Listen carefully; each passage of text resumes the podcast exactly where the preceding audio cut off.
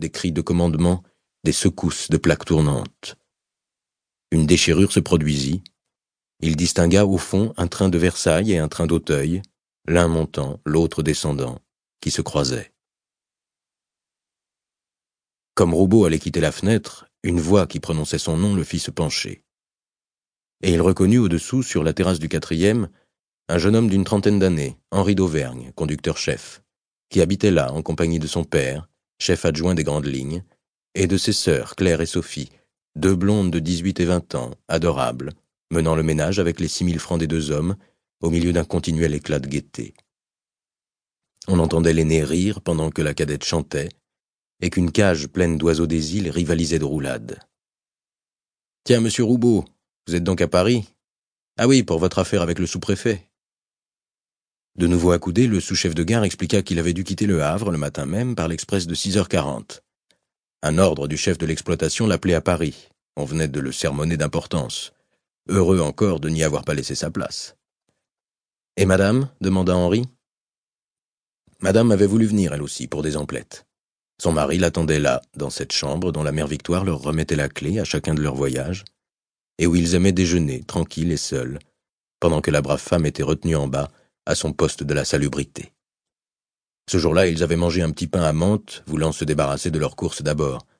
Mais trois heures étaient sonnées, ils mouraient de faim. Henri, pour être aimable, posa encore une question. Et vous couchez à Paris Non, non, ils retournaient tous deux au Havre le soir, par l'express de 6h30. Ah bien oui, des vacances. On ne vous dérangeait que pour vous flanquer votre paquet et tout de suite à la niche. Un moment, les deux employés se regardèrent en hochant la tête. Mais ils ne s'entendaient plus. Un piano endiablé venait d'éclater en notes sonores. Les deux sœurs devaient taper dessus ensemble, riant plus haut, excitant les oiseaux des îles. Alors le jeune homme, qui s'égayait à son tour, salua, rentra dans l'appartement et le sous-chef, seul, demeura un instant les yeux sur la terrasse, d'où montait toute cette gaieté de jeunesse. Puis, les regards levés, il aperçut la machine qui avait fermé ses purgeurs et que l'aiguilleur envoyait sur le train de Caen. Les derniers floconnements de vapeur blanche se perdaient parmi les gros tourbillons de fumée noire, salissant le ciel. Et il rentra lui aussi dans la chambre. Devant le coucou qui marquait trois heures vingt, Roubaud eut un geste désespéré, à quoi diable Séverine pouvait-elle s'attarder ainsi? Elle n'en sortait plus lorsqu'elle était dans un magasin. Pour tromper la faim qui lui labourait l'estomac, il eut l'idée de mettre la table.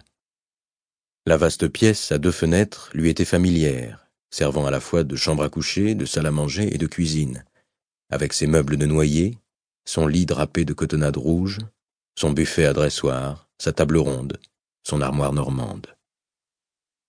Il prit dans le buffet des serviettes, des assiettes, des fourchettes et des couteaux, deux verres. Tout cela était d'une propreté extrême, et il s'amusait à ses soins de ménage, comme s'il eût joué à la dinette, heureux de la blancheur du linge, très amoureux de sa femme, riant lui-même du bon rire frais dont elle allait éclater en ouvrant la porte. Mais lorsqu'il eut posé le pâté sur une assiette et placé à côté la bouteille de vin blanc, il s'inquiéta, chercha des yeux. Puis, vivement, il tira de ses poches deux paquets oubliés, une petite boîte de sardines et du fromage de gruyère.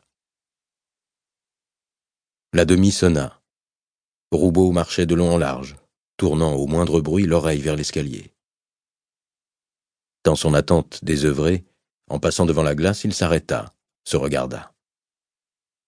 Il ne vieillissait point. La quarantaine approchait sans que le roux ardent de ses cheveux frisés eût pâli. Sa barbe, qu'il portait entière, restait drue, elle aussi, d'un blond de soleil et de taille moyenne mais d'une extraordinaire vigueur, il se plaisait à sa personne, satisfait de sa tête un peu plate, au front bas, à la nuque épaisse, de sa face ronde et sanguine, éclairée de deux gros yeux vifs. Ses sourcils se rejoignaient, embroussaillant son front de la barre des jaloux. Comme il avait épousé une femme plus jeune que lui de quinze années, ses coups d'œil fréquents donnés aux glaces le rassuraient. Il y eut un bruit de pas, Roubaud courut entrebâiller la porte, mais c'était une marchande de journaux de la gare qui rentrait chez elle à côté. Il revint, s'intéressa à une boîte de coquillages sur le buffet. Il la connaissait bien, cette boîte, un cadeau de Séverine à la mère Victoire, sa nourrice.